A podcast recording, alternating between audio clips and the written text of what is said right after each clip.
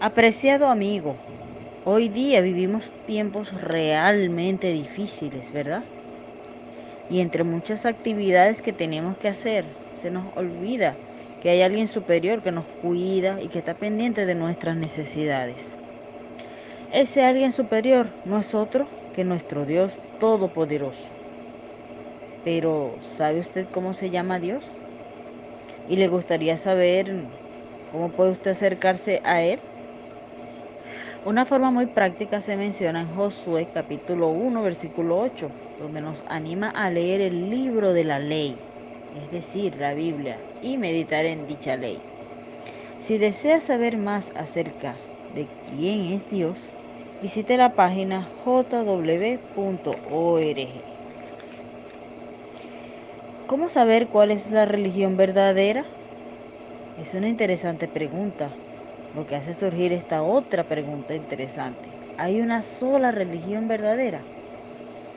Jesús y sus discípulos practicaron la única religión verdadera, la cual él comparó a una senda que lleva vida eterna, pero que pocas personas hallan. Además, Dios solo acepta la adoración que se basa en su palabra, la Biblia. Pero, ¿qué caracteriza a aquellos que practican la religión verdadera? ¿Cómo podría usted identificarlos? Me encantaría responderle con la Biblia esas interesantes preguntas en una próxima oportunidad.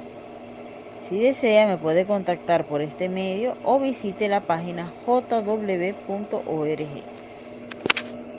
¿Dónde hallar respuestas a las grandes cuestiones de la vida? En Salmo 119 dice, hazme entender tu palabra es verdad. Esto quiere decir que en la Biblia podemos encontrar todas las, las respuestas. Si desea más información, visite nuestra página jw.org. Quisiera compartir buenas noticias de parte de Dios con usted.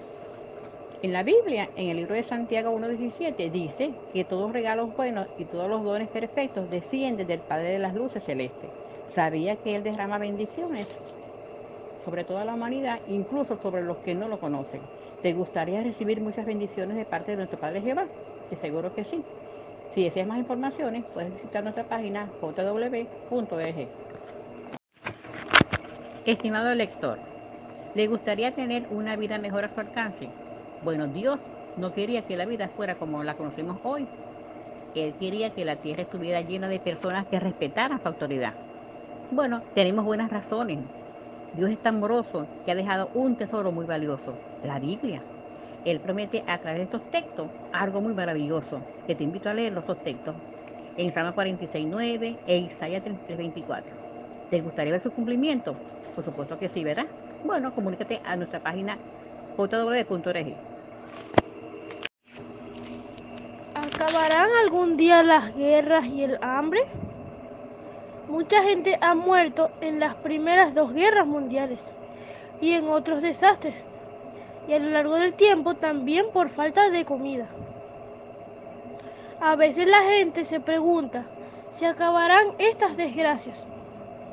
Permítame responderle esa pregunta en la Biblia, en el libro de Lucas, capítulo 21, versículo 11, que dice, Habrá grandes terremotos y en un lugar tras otro hambre y epidemias, y se verán escenas espantosas y grandes señales del cielo. Entonces, usted puede notar lo que la Biblia predice en Lucas 21:11. Dice que habrá grandes terremotos y en un lugar tras otro, hambre y epidemias. Justamente lo que estamos viviendo hoy día, ¿verdad? Hoy día estamos viendo es una pandemia, no una epidemia pero también estamos viviendo la falta de comida. Si usted quiere saber más detalles acerca de la información, puede visitar jw.org. Debido a la situación que estamos viviendo, nuestro Padre Jehová cada día nos ama y pronto dejaremos de sufrir. Es por eso que cada día nos alimenta con sus publicaciones. En esta oportunidad es la revista La Despertar del año 2020, número uno habla de esa debilidad. Si sigues los consejos, lo que dice la Biblia, en el, en el Evangelio de Mateo 6.34, Santiago 3.17, Proverbios 17.27 y lo pones en práctica, recibirás muchas bendiciones de parte de Dios. Si deseas más información, puedes visitar nuestra página jw.org. ¿Cómo manejar los problemas y preocupaciones? Por ejemplo, todos los días tenemos que ir al trabajo, ¿verdad?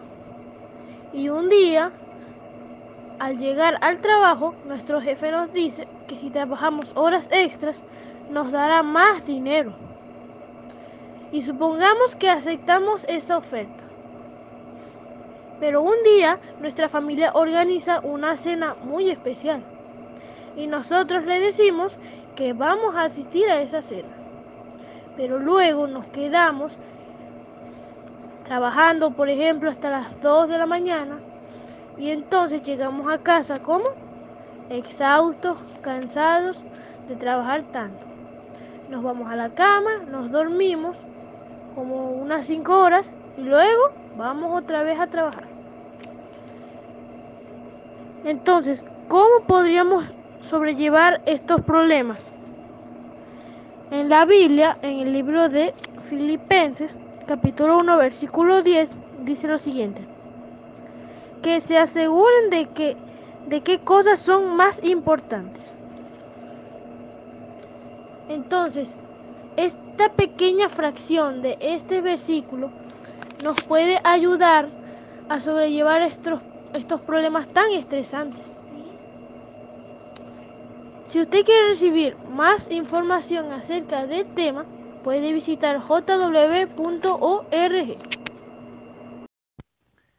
La maldad y las dificultades han llegado a un límite impresionable en la actualidad.